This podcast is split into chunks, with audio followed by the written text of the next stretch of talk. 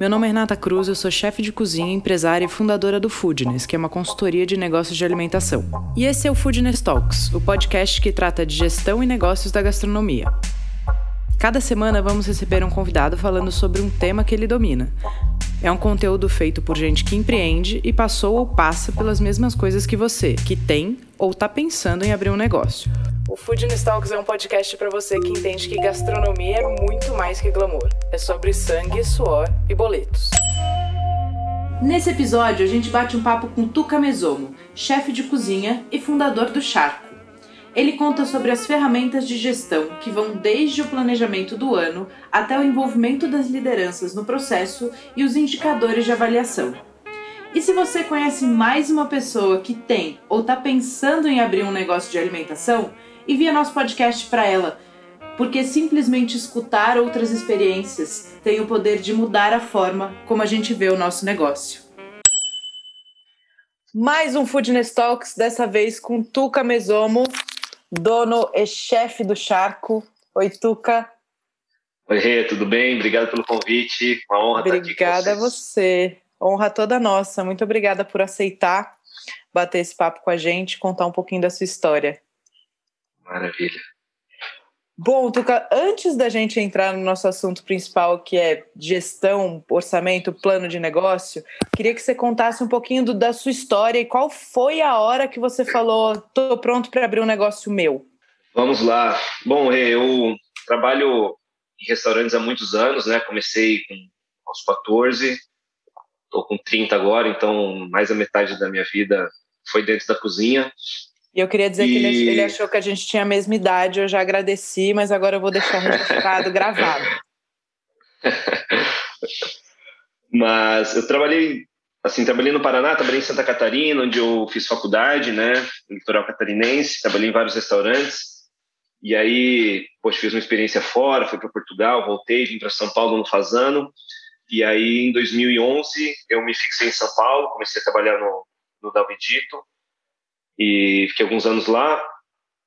E ali eu cheguei ao cargo de subchefe e aí trabalhei ali com mais próximo assim com escala, com escala de folga, com funcionário, admissão, demissão, é, caixinha, CMV, pedido, estoque, enfim, né? Comecei a participar mais e depois passei por outras casas fazendo esse trabalho até que eu cheguei no grupo Nino e aí trabalhei alguns anos com o Rodolfo, né? Do Nino, Pepino, Damarino, Salomeria, enfim, fizemos vários projetos juntos, onde eu cuidava dessa parte. E eu já vinha alimentando um projeto meu há muitos anos, né? Eu queria trabalhar principalmente com carnes, é, em diferentes técnicas de cocção, baseado principalmente no fogo. Queria quebrar um pouco as técnicas tradicionais, né? De, de grelha, de forno, de churrasqueira, enfim queria entrar fundo na pesquisa, descobrir coisas novas e tal, trabalhar com carnes assim de, de garimpo mesmo, né, pequeníssimos produtores aí, carnes bem especiais.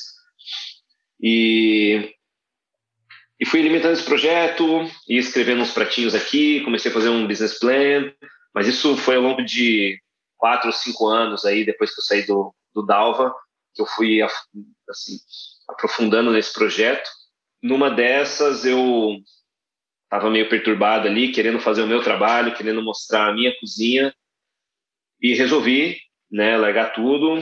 A Nath era chefe de confeitaria do, do Nino também, do grupo todo e me deu super apoio, falou, cara, vamos nessa, tô contigo, vamos, vamos fazer. E aí saímos do Nino para montar o Charco. Em agosto de a gente saiu em abril de 2018 e em novembro a gente estava começando o soft opening no Charco. É, e aí a gente tinha só um só uma estrutura muito conceitual assim, né, do que, que eu queria fazer e tal. E aí eu comecei a realmente aprofundar, entrar na pesquisa, né, comecei a trazer alguns elementos é, sulistas para o projeto, porque eu queria dar mais base para o projeto, né, queria dar mais mais sustentação, né, para o nosso trabalho. E aí comecei a trazer é, essa pesquisa que eu já vinha fazendo da culinária sulista, né? Como que se formou a cozinha sulista, como que como que os imigrantes ali, os colonizadores, é, influenciaram né, os nativos e, e, e, e, falar mesmo o que, é a cozinha sulista, né? A gente sabe que tem muito italiano, tem muito alemão, tem uma influência espanhola muito forte, mas acho que fora do Rio Grande do Sul as pessoas não entendem muito bem o que é a cozinha sulista, né? Acho que a cozinha lá é só churrasco é, ou é só galeto com massa, né? Mas a gente Sim. tem uma cozinha muito rica, assim, muito regional. Cada, cada cidade ali tem suas particularidades, porque sofreu influências diferentes, né? Eu quis trazer um pouquinho disso na historinha do Charco. É, e aí, 2018, cara, isso estava muito latente, assim, eu não conseguia mais. Tava passando por uma crise aí, eu acho, do crise dos 27, né? Não, preciso fazer agora, porque se eu não fizer, eu não faço nunca mais. E foi isso. A gente largou tudo é, e resolvemos nos aventurar aí como empreendedores, né? E como foi esse processo, assim, de botar isso no papel e falar, bom, agora vai virar verdade, ter uma grana, como é que foi esse desenho desse plano de negócio? Você me falou que durou bastante tempo, né, que você foi, começou a desenhar e depois foi ajustando. É, essa parte conceitual eu comecei a, a escrever logo depois que eu saí do Dalva, né, eu trabalhava com o Alex e, e na minha saída eu estava querendo aprender mais, estava querendo ir para fora, querendo fazer outras coisas. E no dia que a gente se despediu, poxa, o Alex me falou assim, cara, você, você veio do sul tal, acho que tem ótimos chefes no sul do Brasil, mas ainda é uma cozinha pouco explorada, uma cozinha que a gente não, não desmistificou ainda, né? Como a cozinha baiana, como a cozinha do norte tal, cozinha mineira, a gente já entende o que é essas culinárias, mas a cozinha do sul ainda é um mistério tal. E pode ser uma linha de trabalho muito bacana aí, porque pô, você veio de lá, você já está familiarizado com essas coisas que a gente não está. Então. E aí eu saí da, dali e aquilo ficou um pouco na minha cabeça, né? Então rodei restaurantes, não tem absolutamente nada a ver com isso, mas aquilo foi tido, né, cara? Assim, é, dificilmente eu vou ser um melhor chefe italiano, sendo que eu nasci aqui no Brasil. Então, eu fui alimentando essa parte conceitual a partir desse momento, né? E aí, quando a gente resolveu abrir o Charco em 2018, é que eu entrei a fundo né, no projeto para fazer business plan, para ver o que, que eu ia precisar de grana, de estrutura, de enfim, né? E, bom, fui atrás de grana, fui ver o que, que, que, que eu conseguia, né? Falei com alguns investidores, alguns investidores me procuraram assim que eu, que eu me desliguei do Nino. E porque já sabiam, né, que eu tinha essa essa ideia. E aí, com, conversando com um grande amigo meu, ele me, me propôs um empréstimo pessoal, é, que eu devolvesse para ele a grana em X meses, né? Ele falou, cara, a única exigência que eu faço é que você trabalhe com as ferramentas de gestão que eu tenho na minha empresa. Então, ele trabalha numa empresa muito grande, é, que mexe com números assim muito diferentes dos números de restaurante. E ele tinha contratado uma, uma consultoria financeira muito tempo atrás que realmente ajudou muito a empresa dele. Ele falou, cara, eu boto esses caras para te ajudar e te mostrar as ferramentas e você toca as ferramentas aí que são relativamente simples de, de tocar, mas que exigem muita disciplina, né? Tem que alimentar diariamente, alimentar as planilhas, conferir cada produto que chega, cada produto que você pede, senão não funciona, né? Então, as ferramentas não são complexas, complexo é o dia a dia mesmo, é a rotina, né? Uhum. Então, ali foi isso, assim, de abril a gente começou a um business plan, começou a procurar ponto, começou a desenhar quantos funcionários a gente ia precisar, quanto, quantos clientes a gente poderia atender, enfim. Começamos a colocar tudo no papel e, e chegamos no valor ali de investimento, né, o, o momento de retorno, enfim, e demos start, né. Em quanto tempo no, no seu business plan o, o, negócio, o dinheiro retornava, o investimento retornava? Olha, eu apostei muito num modelo que, para mim, nesse momento é o que mais faz sentido, mas isso é apenas a minha visão, né? Que é negócio pequeno. Cara, negócio pequeno, custo fixo baixíssimo, é, pessoas altamente capacitadas, né, muito eficientes. E a gente estava falando em dois anos e meio a três anos de de retorno. É, contando que né, tinha distribuição de lucro para mim e para a Nath, tinha uma parte que a gente ia devolver esse empréstimo. Então, se a gente contasse pelo, pelo lucro líquido mesmo, a gente estaria falando ali em um, um ano e oito meses, mais ou menos, no nosso primeiro esboço. É, mas porque a gente se baseou exatamente nisso, assim, cara. É, então, uma casa que tenha um bom fluxo de clientes, né? Então, a gente tem que ter um conceito muito forte, né? Muito estruturado, muito verdadeiro. A gente tem que ter pessoas altamente capacitadas e eficientes, né? Que vão exercer sua função e vão, cara, olhar o negócio como donos também. Então, no Charco 2019, que foi o pré-pandemia aí uma fase de glória, né? A gente atendia num serviço de sexta e sábado por serviço em torno de 80 pessoas, tendo 10 funcionários na operação. Né, e tinha, eu tenho mais duas pessoas no escritório, um que faz compras e outro que me ajuda no financeiro. Então, a gente tinha um fluxo muito grande de clientes, né, para uma equipe muito pequena. Então era basicamente cinco pessoas na cozinha, cinco pessoas no salão, sendo que tinha um bartender, uma sommelier, um gerente e dois atendentes apenas, né? Então era um fluxo muito grande, assim, um giro muito grande, né? Boas vendas e, com a vinda da pandemia era era próximo do que estava previsto no seu plano inicial também. Era assim, eu abri com eu abri com 40 lugares uhum. e eu precisava fazer uma média de 60 clientes por dia, Legal. né? 1.5 de giro. E aí eu fazia no sábado assim muito mais e aí no começo da semana fazia mesmo 40, 45, né, na, na segunda e na terça-feira. E aí o fim de semana acabava puxando muito para cima, né?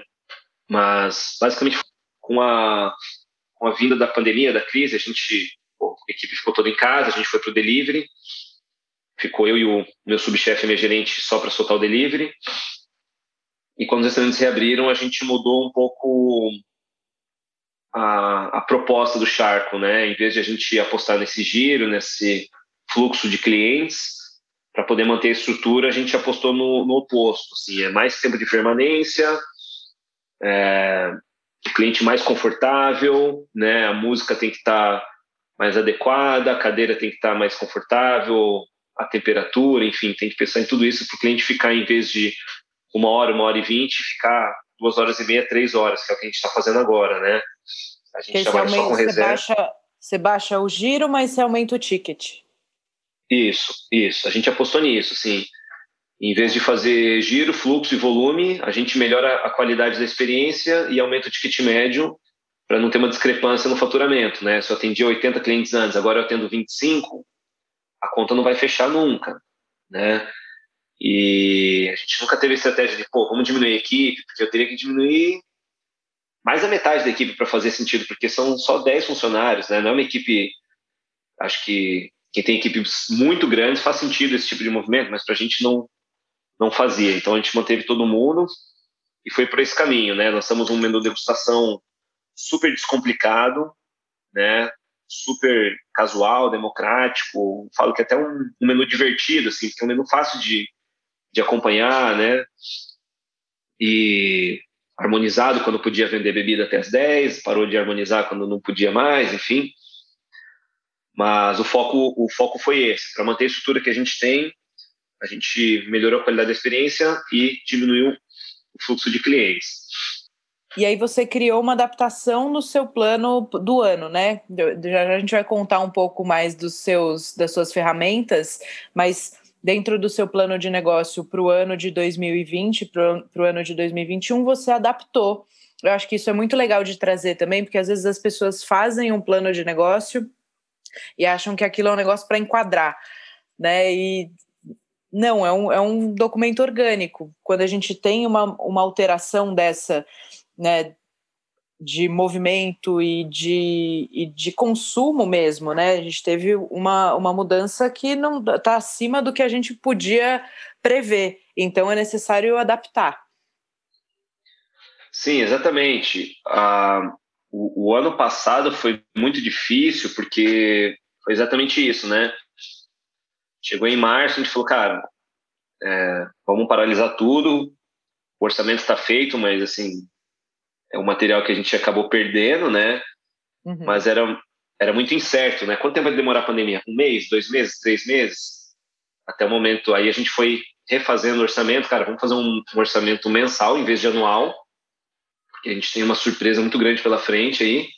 Então a gente foi refazendo o orçamento mês a mês, é, entendendo quanto vendia no delivery, no takeaway, né? Lançamos outras propostinhas, né? Um churrasco no fim de semana, uma caixa de vinho e tal. E, e aí chegou um momento no final do ano que a gente falou, cara, beleza, é, não sabemos quando a coisa vai voltar a ser o que era, vamos fazer um orçamento contando o cenário atual. Né? Esquece mudança, esquece retomada qualquer. E aí fizemos um orçamento novo é, para o mundo pandêmico com essa nova proposta, né? Em vez de fazer, sei lá, 2 mil clientes por mês, a gente vai fazer 500 clientes por mês, a gente vai ter que ajustar o ticket médio, vai ter que envolver toda a equipe nesse, nesse novo formato e aí, no ano passado, a gente já começou com, com os treinamentos né, de uma forma muito mais puxada. Assim, a gente abrindo o charco num, num tempo reduzido, a equipe tinha mais tempo disponível para se desenvolver. Então, a gente colocou treinamento diariamente para eles, né? Então, uma hora por dia ia ter treinamento de vinho, treinamento de destilados, treinamento de serviço, treinamento de comida, e não só sobre o nosso produto, mas de forma global, né? Pô, hoje é treinamento só de whisky. Mesmo que a gente não tenha uma carta grande de whisky, né? mas pô, o que é o Scott? O que é o, o Bourbon? É, outro dia a gente vai falar de, é, sei lá, vinhos laranjas, né? E não só dos vinhos que a gente vende, mas para toda a equipe ter um domínio, equipe de sala, como os cozinheiros também, né? Participaram desses treinamentos. Mas visando isso, fortalecer muito a, a experiência, né? melhorar muito a experiência do cliente e ajustar o ticket, porque senão realmente não, não ia ter jeito, né? Sim, e eu acho que isso, Tuca, também é, aproxima a equipe e ajuda muito na parte emocional, né? Porque é um momento que está todo mundo com medo de tudo, com medo dos pais, da família, de, da própria saúde. Então, você ter é, um outro tipo de atividade que não só capacite o seu colaborador, mas como também dê uma distraída né, no, no cenário atual, também ajuda na parte de, de saúde mesmo, emocional, né? Isso é muito interessante, muito bacana. Sim, é, você cria um propósito também, né? O garçom, é, o garçom, o cozinheiro, em vez de ele ir ali bater o ponto, cumprir a hora dele e fazer o que está no script ali e vai embora, ele, ele tem um, um propósito muito grande, né? Ele sabe que ele está construindo a profissão dele ali, está construindo a carreira dele não é só mais um só mais um emprego, né? Pô, tô trabalhando aqui por um, dois anos e vou pro próximo até, até parar em algum lugar e tal. Você vai dando muita mais projeção para ele na carreira ele vai entendendo isso, né? Poxa, tô me desenvolvendo, cara, daqui a pouco vou me tornar um médico, daqui a pouco vou me tornar um gerente e assim. Isso vai envolvendo muito mais a equipe, né? Sim, sem dúvida. E é a coisa de gestão de pessoas, né? Sempre que me falam, ah, não, porque como é que faz isso? Porque, pô, o fulano não funciona direito, ele tá desmotivado. Eu, eu jogo sempre a pergunta inversa, sabe? Falo, em vez de você perguntar só o que o colaborador está dando para casa, o que, que a casa está dando para o colaborador? Como é o ambiente? né? O quanto você está investindo nele. Então, você pegar a equipe toda e dar um treinamento que é um negócio que o cara vai levar para o resto da vida dele, está capacitando essa pessoa, você realmente está dando algo a mais para esse cara, né? Então, a relação de trabalho melhora muito quando tem essa percepção. Sim, com certeza. Eu vejo alguma, umas, algumas oscilações né, de motivação nas equipes, acho que isso é, é um tanto natural, né? Sim. Que ah, o mundo está muito difícil, né, ultimamente, assim, com a pandemia, com a crise. Realmente é difícil. Manda fechar o restaurante, a equipe fica em casa, a caixinha não vem, o cara tem dois filhos para criar, começa a ficar desesperado. Então é realmente é muito difícil mas acho que a atenção do, do gestor direto, a atenção do empresário, a atenção do chefe, enfim, de quem está em contato ali é muito importante, sabe? Olhar no olho da pessoa, dar atenção e falar, cara, eu entendo o que você está passando, também estou passando por isso, mas é, tamo junto, né? Vamos aproveitar o que a gente tem ainda e, e lutar por isso tal. Então, acho que tem uns momentos que são, são os momentos muito simples no relacionamento com a equipe, mas que geram uma motivação muito grande, assim, né? Eu vejo que às vezes eu, eu sento para jantar com eles e, pô, bater um papo nada a ver, mostrar um vídeo no celular, dar risada, contar uma piada, às vezes gera muita motiva muito muito mais motivação do que alguma coisa alguma teoria de gestão de pessoas que que seja mais complexa ah, vou fazer um, uma dinâmica em grupo né vou fazer uma às vezes eu vejo que isso não gera o mesmo resultado quando eu paro e olho no olho e falo cara como que você está está bem pô teus filhos estão bem tua esposa está bem né tua família está com saúde isso gera um, um envolvimento muito grande da, da equipe é, é um elo de confiança, né? E, você, e, o cara entender que você se preocupa genuinamente com ele, né? E não, não pode ser forçado. Não vai, ah, vou tirar um horário na agenda para isso. Tem que ser genuíno, né? Sim. É, no corredor, né? Passa pelo cara no corredor, quando você chega e dá o bom dia. Isso é, isso é natural, não tem como, tem como forçar, né? Sim. E me conta então das ferramentas de gestão que esse seu sócio, que então era seu investidor, depois ele virou seu sócio, né? Pelo bom, pelo bom trabalho que, que o Charco executou é, e pela sinergia entre vocês, ele acabou virando seu sócio, né? Sim. É, foi exatamente isso, né? No primeiro ano a gente é, veio quitando a dívida ali, né? Veio trabalhando certinho e, poxa, assim, graças a Deus, graças ao, ao, bom trabalho que a gente fez, o Charco respondeu muito rápido, né? A, a mídia nos acolheu muito bem, a vizinhança nos recebeu muito bem e, e o Charco mês, assim, o Charco não teve aquela aquela rebentação muito muito agressiva ali né, no começo. Então a gente fez um bom trabalho, veio é, quitando a dívida ali, veio trabalhando, veio apresentando os números, trabalhando muito na, na gestão financeira. Tanto eu e a Nath e uma pessoa contratada que faz a que alimenta as planilhas, enfim, que faz a, as apresentações, que faz os controles com a gente. E aí esse meu esse meu amigo, esse meu parceiro acabou virando nosso sócio. É, que ele viu o potencial, né, da gente trabalhando essas ferramentas que são ferramentas de grandes empresas, né, que trabalham com grandes valores.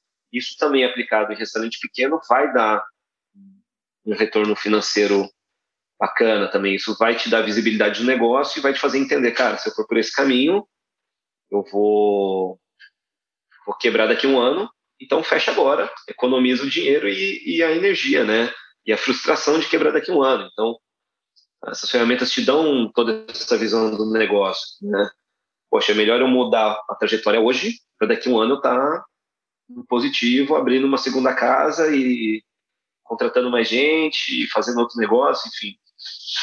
Essas ferramentas Mas, é, basicamente... te dão, essas ferramentas te dão uma possibilidade de, de ter um overview do negócio em um ano, né? Você falou que você, você projeta sempre para um ano, você faz o orçamento de um ano, é isso? Isso, eu faço para nossa operação, a gente faz um orçamento de um ano. Né? O que são essas ferramentas, basicamente? É um orçamento do período, né? a gente trabalha um ano e analisa mês a mês. Então, pô, qual mês tem potencial? Né? Esse mês tem um Dia das Mães, a gente pode fazer um, uma ação aí. Esse mês tem, sei lá, férias escolares, o movimento pode dar uma baixada. É, inverno, como é que é o fluxo de clientes? No verão aumenta, enfim. A gente faz essa análise mês a mês, né? Quantos dias de operação a gente tem no mês, enfim, tudo isso entra.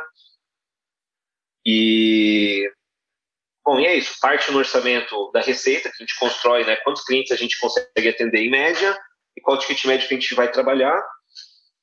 Montou o faturamento, aí a gente inclui todos esses eventos, né? Poxa, quanto vai ter de delivery, quanto vai ter de evento de Páscoa, evento de Natal, enfim.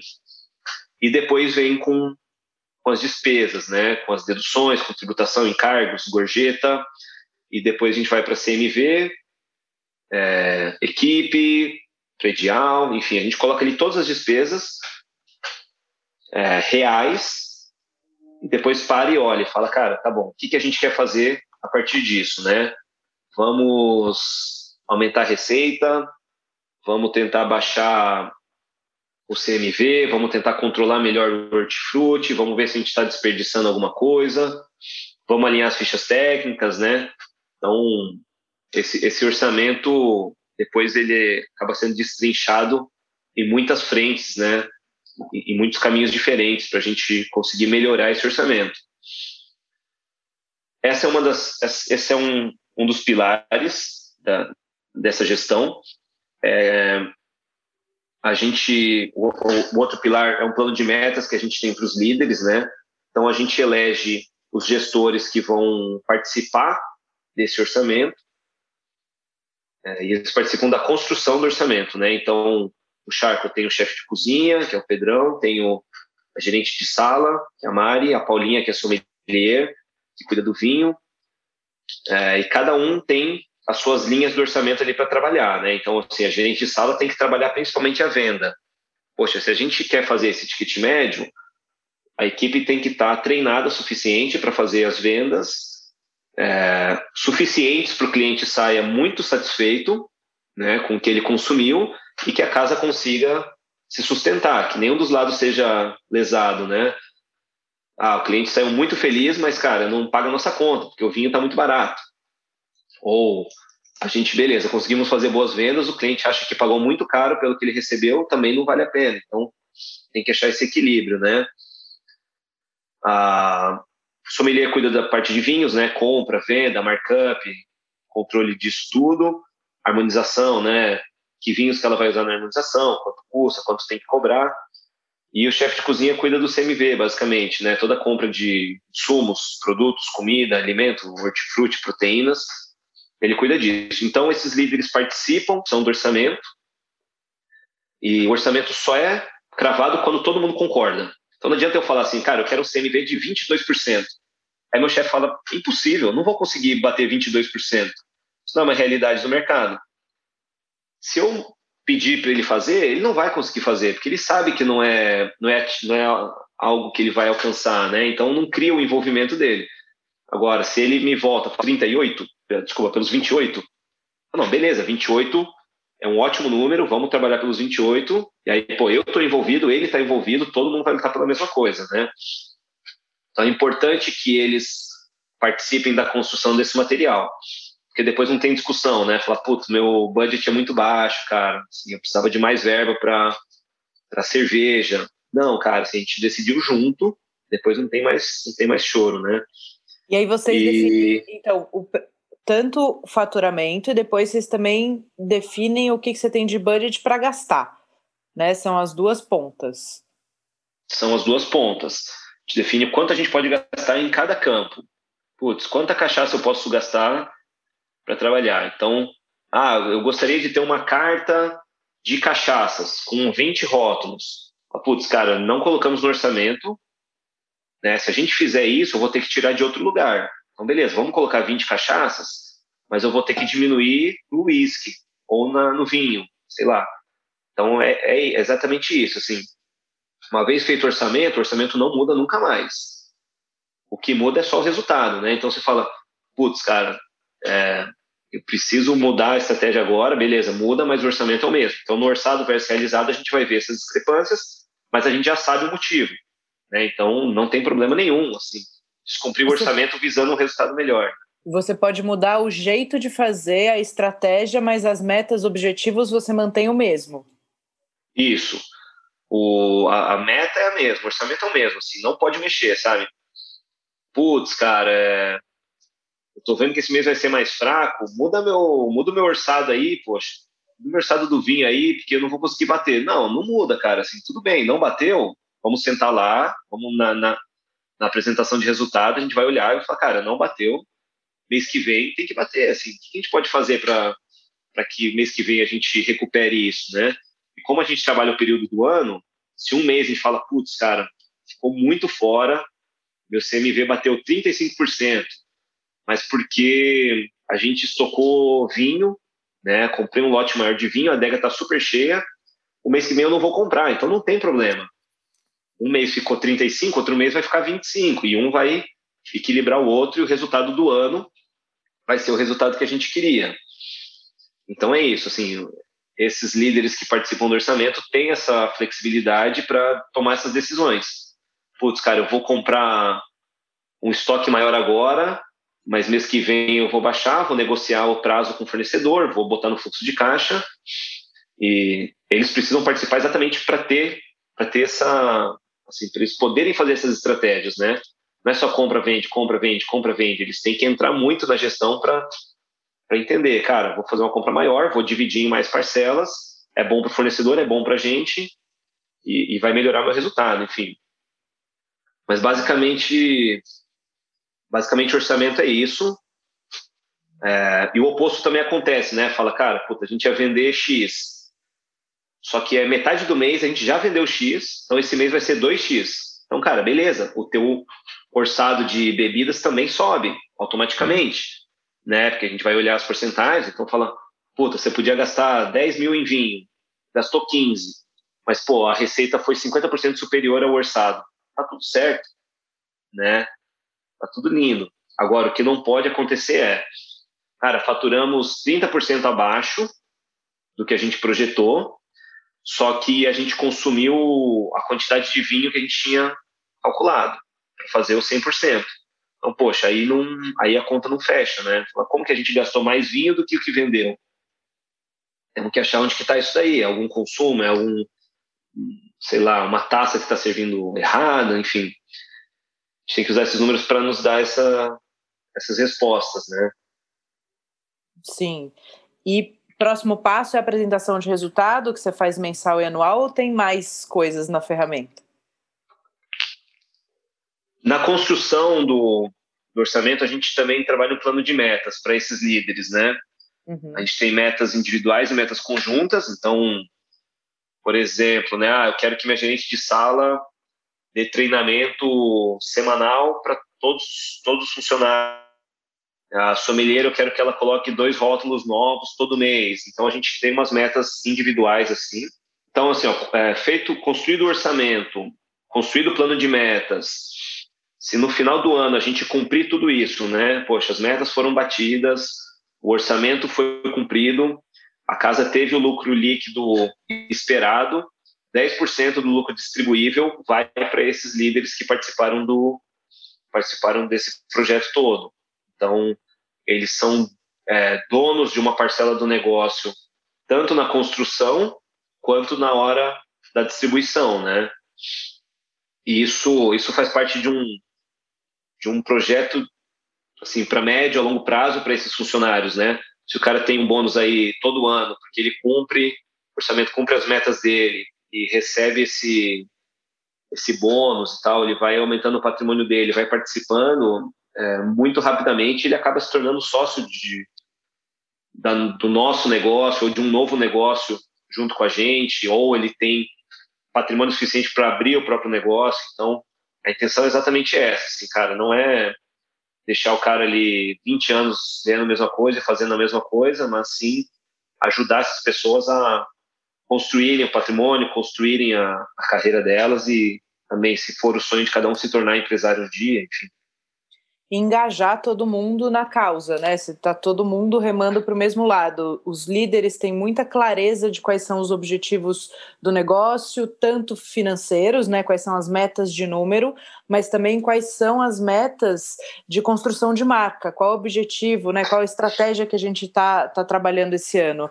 E aí todo mundo trabalha em cima do mesmo objetivo. Isso faz toda a diferença nos resultados. Sim, com certeza. Isso é o mais importante, né? E é, e é, o que eu peço deles, assim, cara. Vocês são donos desse negócio, né? Tanto quanto eu, assim, cada um é dono do seu setor, né? Eu não sei mais de, de atendimento do que a minha gerente de, de sala.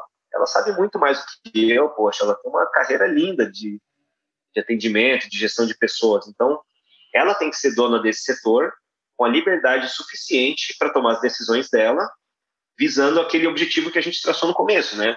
Poxa, se o serviço do Sharp tem que ser um serviço muito especial, eu vou tratar com a minha equipe da forma certa para chegar lá, né? Eu vou treinar eles da forma correta.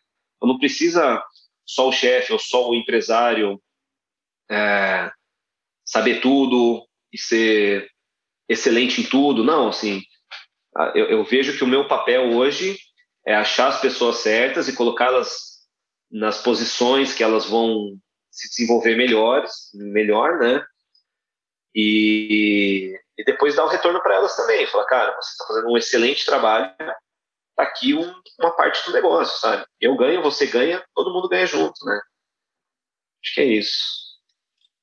Muito legal. Então, para a gente resumir para o pessoal que está ouvindo, primeira coisa, orçamento para o ano é o plano de negócio daquele período, né? Que você inclui tanto o faturamento, ticket médio, giro, todas as despesas, qual é o objetivo de CMV, é, metas, além de financeiras, conceituais, estratégicas, tudo que você precisa para o ano. Depois você entra no plano de meta com os líderes. Então você segmenta por setor. E aí cada setor tem o seu tem a sua responsabilidade, tem o seu orçamento, sabe quanto pode gastar, sabe quais são os objetivos, né, as, as atividades individuais, os desafios individuais e conjuntos, né, objetivos tanto financeiros quanto estratégicos individuais daquele setor e também da casa, da marca como um todo. Uhum. Depois tem uma apresentação de resultado mensal e anual, onde você também vai, né, o mensal você vai medindo, aqui não chegamos onde a gente precisava, então para o mês que vem a gente tem um desafio um pouquinho mais agressivo, ou aqui teve algum, algum erro estratégico, vamos corrigir para o próximo mês. E depois um fechamento anual. E aí, por último, batendo o resultado macro que foi definido lá no plano de negócios, você faz 10% do lucro dividido para esses líderes. Isso mesmo. Total para eles. Aí vai chegando, vai chegando, fica todo mundo doido, né? e o bônus, e o bônus, como é que tá, vai rolar, então isso cria um engajamento muito legal, assim, né, cria um, cria uma, um sentimento de dono mesmo muito bacana entre eles. E quais são os indicadores, assim, especialmente falando dessa parte do bônus, quais são os indicadores que é, são levados em consideração? Porque esse plano de, de negócio, né, esse orçamento, ele tem milhões de variáveis, né? Além dos números, é, tem toda a parte estratégica de posicionamento. O que, que é levado em consideração para falar, ok, batemos? É só a parte de número ou não? Não, na, nas metas individuais a gente vai fazendo um acompanhamento, né? Então, por exemplo, para esse ano a nossa meta conjunta era a aplicação do menu degustação. Né? Então, isso envolveu a cozinha, isso envolveu o salão, o treinamento né, desse serviço que a gente nunca tinha feito no charco, envolveu a sommelier na seleção dos vinhos para fazer a harmonização, enfim. Esse era o plano conjunto. O plano individual é, cara, a cada duas semanas a cozinha tem que ter prato novo na degustação. Né? A cada duas semanas tem que ter novidade na degustação. Né? Por exemplo, a gente quer que na harmonização também tenha um coquetel autoral. Então, quando a gente muda o prato, o bar tem que estar preparado para criar um coquetel que harmonize com esse prato, ou a sommelier tem que estar preparada para eleger o vinho que vai harmonizar com esse prato. Essas são as metas individuais, né? Então, se a gente fala, beleza, a, a meta era o menu degustação, é, colocar ele em prática, fortalecer e convencer as pessoas que vierem ao charco a fazerem o menu degustação, batemos essa meta em conjunto. Tá bom, a meta individual era que a cozinha ia lançar pratos na degustação a cada duas semanas. Lançou? Não lançou. Então, esse é um indicador para esse líder, esse é um indicador que mostra que esse setor está trabalhando abaixo dos demais, né? Porque a gente fala assim, a meta conjunta é todo mundo vai se dedicar na degustação. Todo mundo fez. Mas, cara, eu tinha que fazer com a minha equipe pratos novos a cada duas semanas. Não consegui fazer. Então, isso mostra que o desempenho desse setor está abaixo dos demais nessa questão das metas, né? Então, na hora da, da, distribuição, na hora do resultado, essa parcela vai aparecer também.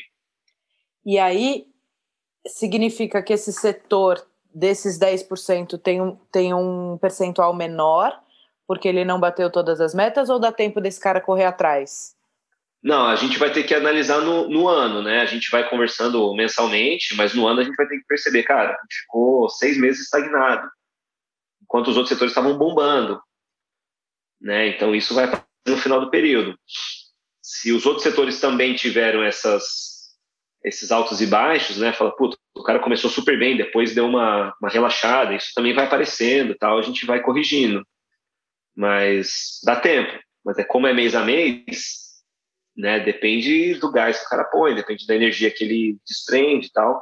E depende de lembrar disso também, né? A gente vai entrando na rotina de restaurante, pô, você chega, você abre a casa, você tem que cuidar do pedido, cuidar de não sei o que, você acaba esquecendo daquilo que você conversou num, numa reunião sobre estratégia, né?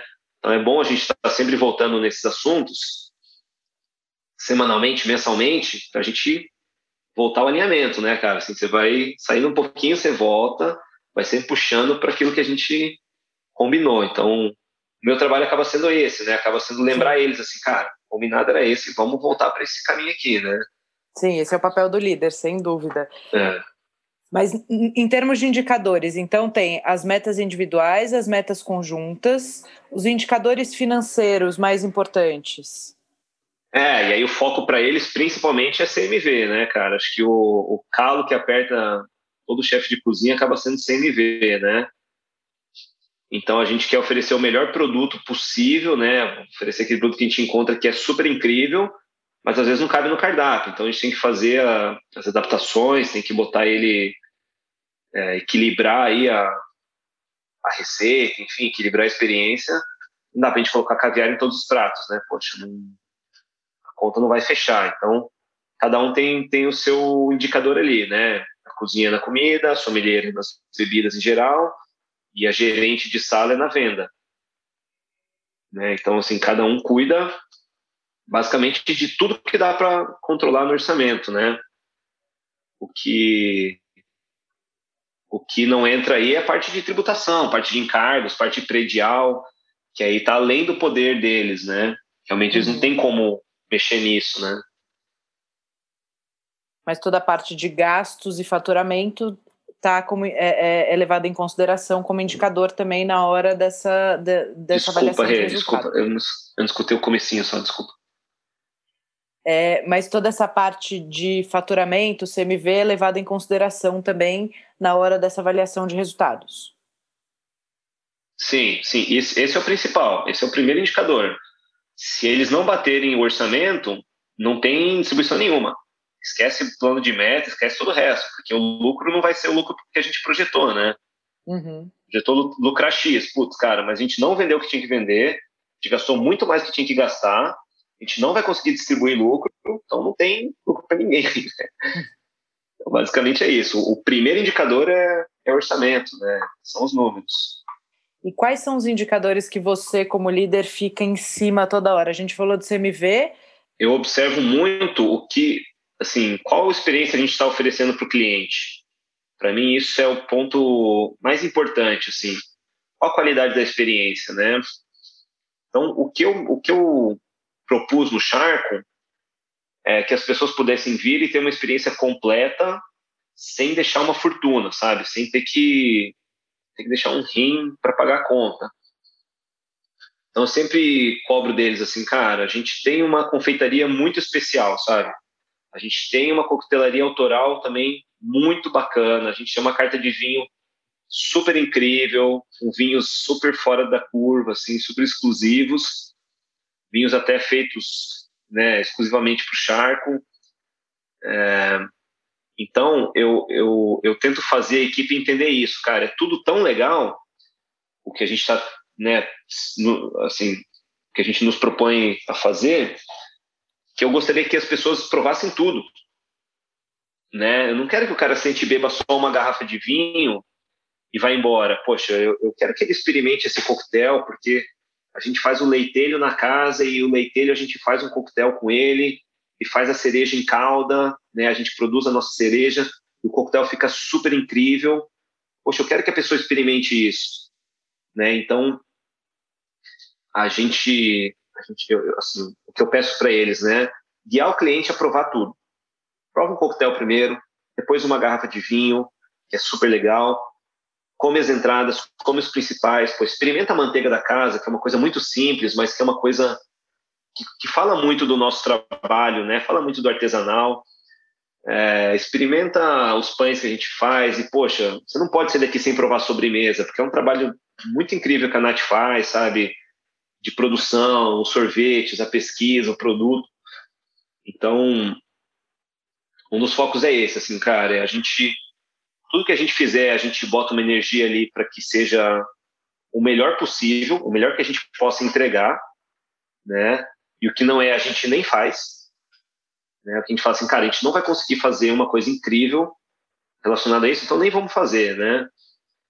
Um exemplo básico é a nossa carta de cervejas, por exemplo. A gente trabalha com três rótulos de cervejas artesanais, mas é o que cabe, né? São as cervejas que a gente acha que entregam a qualidade suficiente pelo quanto elas custam, né? Não uhum. são garrafas de 100, 200 reais. É, e não precisa mais do que aquilo, né? Não tenho cervejas industriais, não tenho cerveja, tem o Heineken, tem Stella, não tem nenhuma cerveja desse perfil, porque eu não quero que o cara beba isso no charco, né? O cara consegue comprar no mercado, consegue comprar no Pão de Açúcar, consegue comprar em qualquer lugar, tá tudo bem. Quando ele vier aqui, ele vai provar uma cerveja artesanal com um bom custo-benefício, né? Então, então basicamente é isso. Assim, acho que o principal é tudo que a gente oferecer que seja algo que a gente acredite muito, né? Que a entrega de valor esteja presente em todos os momentos, né? Para que isso construa a experiência do cliente. Exatamente, exatamente. Assim, a gente fala, putz, não adianta ter o melhor sommelier que eu encontrei, que faça um trabalho super incrível, mas o cara vai beber cerveja, a cerveja dele é de, assim, de uma qualidade qualquer, sabe? O cara fala, puta, tomei um vinho maravilhoso, vou tomar um café, o café foi deixado de lado esqueceram de pensar no café, sabe? Acho que não, a experiência tem que ser bem, bem redondinha, assim, poxa, o café tem que ser especial, né? O momento que o cliente vai até o banheiro tem que ser uma experiência também que ele vai lembrar, poxa, o banheiro é diferente, sabe? Então tudo, tudo ali tem que fazer algum sentido, né? A colher que ele pega, qual é a textura do cabo da colher, sabe? Qual é a textura da taça que ele segura? Qual é a textura da mesa que ele está encostando enquanto ele espera os pratos dele, sabe? Tudo isso influencia, né? A gente é, é, é, difícil, né, pensar em tudo, mas assim, quando a gente senta lá e observa com calma, a gente consegue pensar, poxa, essa iluminação aqui poderia estar um pouco mais sutil, cara, essa parede aqui poderia estar você começa a perceber as coisas assim que te desagradam e que vão desagradar o cliente também, né?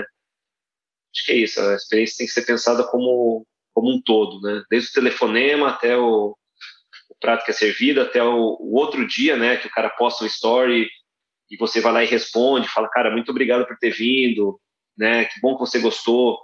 O pós-venda também é, é super importante. Os restaurantes, às vezes, a maioria das vezes, não faz um pós-venda, não cria um relacionamento com o cliente, né? Acho que tudo isso tem que ser, tudo isso tem que ser considerado com, com muita atenção. E esses são, por exemplo, é, objetivos que você bota também lá no seu plano de negócio do ano, assim, melhorar nosso pós-venda, criar uma base de relacionamento mais ativa pelas redes sociais. Isso tudo aparece, isso tudo a gente vai vai vendo as necessidades, né, vai vendo o que a gente consegue melhorar, discutindo tudo isso, e é trabalho principalmente da gerente de sala, né, poxa, cara, vamos, vamos criar um protocolo para pós-venda, né? Tipo, todo cliente faz reserva, a gente guarda o número dele num, num, banco de dados e no outro dia a gente manda uma mensagem de agradecimento, ou quando a gente for fazer algum evento, a gente convida esse cliente, manda uma mensagenzinha para ele. Então, a gente vai criando essas ferramentas conforme a necessidade vai surgindo, né? Ah, poxa, vamos, vamos escrever um, um formato que a gente vai receber reserva pelo telefone, né? Então, sim, quando o cliente liga, lógico que as pessoas têm liberdade lá para falar como, como elas realmente falam, né? Mas, cara, quando o cliente ligar, a gente precisa do quê? Precisa do nome, telefone, é, precisa de mais algumas informações do cliente, perguntar se ele vem para uma ocasião especial, se é um aniversário, se é um aniversário de casamento, se é uma reunião de negócios, é, para a gente conseguir colocar ele ou numa mesa mais silenciosa, mais exclusiva, ou numa mesa um pouco mais romântica, né, uma luz mais baixa. A gente que tem, a gente que é responsável por essa experiência dele, né? É, a gente já pergunta se ele tem alguma restrição alimentar, a gente não cometer nenhuma falha durante a experiência dele, né? Então, a hora que o cliente chega, ele já está, assim, a triagem já foi feita, né? Isso tudo tem que estar no script lá, porque se, poxa, se o pessoal que atende o telefone está almoçando e tocou o telefone, o garçom vai lá atender, ele já, já sabe, está escrito ali, né? Poxa, eu tenho tudo que escolher que... esses dados, é, escolher essas informações. Então, todas essas ferramentas a gente vai sentir necessidade e vai criando. Vai sentir necessidade e vai criando. Acho que é meio impossível abrir uma casa com tudo redondo, Sem né? Dúvida. Acho que isso vai muitos anos de, de empreendimento aí para conseguir fazer isso, mas a ideia é essa, assim, surgiu um problema, cara, senta, discute, pensa na melhor, na melhor opção, cria o formato e bota para rodar, né? Pode desesperar, né? Fala, meu Deus, a gente está errando nisso. Tá bom, vamos passar a fazer assim e seguir o protocolo, né? Sim, e acho que tem um negócio muito legal nesse formato, porque quem, quem é gestor vai ouvir isso e falar: Meu Deus do céu, não dá tempo de fazer tudo. E realmente não dá. E a hora que você escolhe os líderes, né, e que você delega essa responsabilidade para cada um tomar conta de uma parte, isso faz toda a diferença no, no alcance de resultados, né? Porque você envolveu a sua equipe e você delegou boa parte com clareza, com objetivos, com metas. Você delegou isso para que isso de fato consiga acontecer. Sim, eu, tive dificuldade na minha carreira em, em, largar o osso muitas vezes, assim, né? Uhum. Poxa, eu estou sendo promovido, vou promover o fulano, eu preciso passar as funções para ele. E eu tinha dificuldade nisso, né? Falava, não, cara, acho que o cara não vai fazer do mesmo jeito. Né? O cara não está preparado, né? E eu vejo que muitas outras pessoas passam por isso também, assim, puta, minha equipe não está preparada o suficiente. Se eu largar, eles vão errar. E realmente vão errar. Só que, cara, eu também erro. Né? Eu uhum. também vou errar muitas vezes. E eu tenho que confiar que o momento que eles errarem, eles estão aprendendo também. Do mesmo jeito que o momento que eu errei, eu também aprendi, né? Mas porque me foi dado a confiança para fazer e tal. Então, é as pessoas saberem o limite do erro, né, cara? Assim, putz, não pode chegar no cliente, não pode atrapalhar a experiência, não pode. Então, saber o, quais são os limites e saber quais são as liberdades, né? Falar, cara, executa, me mostra, né? Cria esse modelo, me mostra, eu aprovo e a gente põe para rodar. Então, tem que dividir, né? Tem que dividir o fardo aí, porque senão a gente não consegue e, e as ferramentas acabam não sendo criadas, porque a gente tem muita demanda diária, assim, as rotinas são são muito exaustivas, né? Você fala, cara, eu vou sentar e vou criar. Você fica lá um mês, não criou, dois meses, não criou, terceiro mês, não Sim. criou. Então, no momento que surgiu a, a necessidade, acho que é falar assim, ó, quem, vai, quem vai fazer? Aí o teu gerente fala, não, isso é responsabilidade minha, eu faço. Então tá, daqui uma semana você me apresenta, eu aprovo, a gente põe para rodar. Então, isso é, isso é muito interessante. E, e às vezes a gente acha, putz, mas eu acho que essa pessoa não tem a capacitação, essa pessoa não estudou isso, mas eu acredito muito, cara, e já vi isso em pesquisa também, é, que o que os profissionais da gastronomia mais procuram no mercado de trabalho é o desafio intelectual. Uhum. Né? Eu vi algumas pesquisas que mostraram o retorno financeiro como o quinto colocado né, de prioridade. Assim, meu, a quinta prioridade do cara é o quanto ele ganha. E a primeira era é, é, o desafio intelectual. Então as pessoas precisam disso, né, cara? Assim, as pessoas precisam se desafiar, precisam crescer, precisam receber isso e falar, cara, você consegue criar essa ferramenta? Consigo. O cara vai, cria, erra, refaz, começa de novo, pesquisa. Isso faz a pessoa se desenvolver muito, né? Então é muito importante dar essa liberdade para a equipe e confiar neles também, que eles vão criar, que eles vão fazer a coisa certa, né? E acompanhar. E basicamente é isso, né? Muito bom, muito, muito bom. E o papel do líder, esse acompanhamento é essencial, né? Porque a gente deu a meta e aí não, não adianta deixar solto. Às vezes o cara precisa de um, de um apoio, precisa de uma ajuda, ele tem dúvidas, ou precisa ter, ser feita uma correção no meio do caminho. Às vezes uma própria correção estratégica, né? Que aí vem do líder também. É, tipo, essa estratégia aqui não tá rolando, vamos ter que mexer nela. Ou aconteceu uma pandemia no meio do caminho. Não adianta eu ficar forçando a mesma estratégia e não acompanhar qualquer necessidade de adaptação que exista. Sim, esse, esse último ano foi um ano de muito aprendizado para todo mundo, né? Mas até recentemente eu cheguei no momento que eu sentei com, com os meus líderes aí, foi até um momento um pouco emocionante para mim, porque eu estava com muita demanda e com muitas coisas que eu não estava conseguindo resolver, né? Porque eu me envolvi em outros projetos também. E eu sentei com eles e falei, cara, é o seguinte, eu fundei o Charco, eu pensei nisso daqui, mas, cara, eu não tenho todas as respostas. Vocês me desculpem, mas eu, eu não tenho o. Assim, eu não sou onisciente, sabe? Eu não tenho domínio sobre tudo. E eu não vou saber responder tudo que vocês precisam, cara. E assim, estou humildemente aqui abrindo meu coração e falando para vocês isso, porque às vezes acontece isso, chega uma demanda para você que você não consegue resolver, você fica remoendo com aquilo, né? Não, eu vou resolver, eu vou fazer, não sei o quê. Mas a gente que é chefe ou que é empresário, a gente não precisa ter todas as respostas. Uhum. Né? Muitas vezes vale mais a pena você baixar a guarda e falar, cara, eu não sei resolver isso. Você sabe?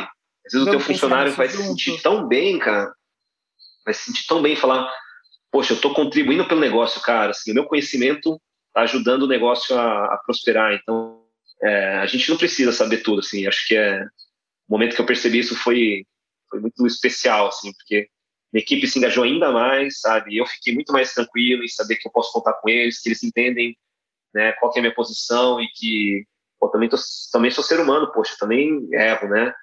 Também tô, também, também cometo falhas, né? O momento que isso fica claro para todo mundo é, é até libertador, assim. Muito bom. Tuca, suas redes sociais, redes sociais do Charco, falas da Nath também, que tem um Instagram lindo. Sim, arroba Charco Restaurante, restaurante do. É, é, é, o Instagram do Charco. A gente tem a página do Charco Café também, que é arroba charco.café. O meu Instagram é o arroba tucamesomo, com ZZ. E o da Nath, minha sócia, confeiteira incrível, é o arroba Natália GN. E é isso, galera. Dê uma olhada lá para conhecer o nosso trabalho, acompanhar um pouquinho do, do que a gente faz aí. Muito é. obrigada. Foi demais o papo, adorei. Depois a gente tem várias, vários desdobramentos, podemos falar de mais um monte de coisa, podemos falar do café. Mas foi uma, um primeiro bate-papo muito massa, muito massa, com muito conteúdo legal. Acho que para quem está ouvindo, estruturar esse, esse plano de negócio e, e, criar metas claras, desenvolver as lideranças, é um baita aprendizado legal. Demais, eu que agradeço. É isso, que de empreendedor é um aprendizado eterno e espero ter contribuído um pouquinho com, com quem está nos escutando aí. Com certeza.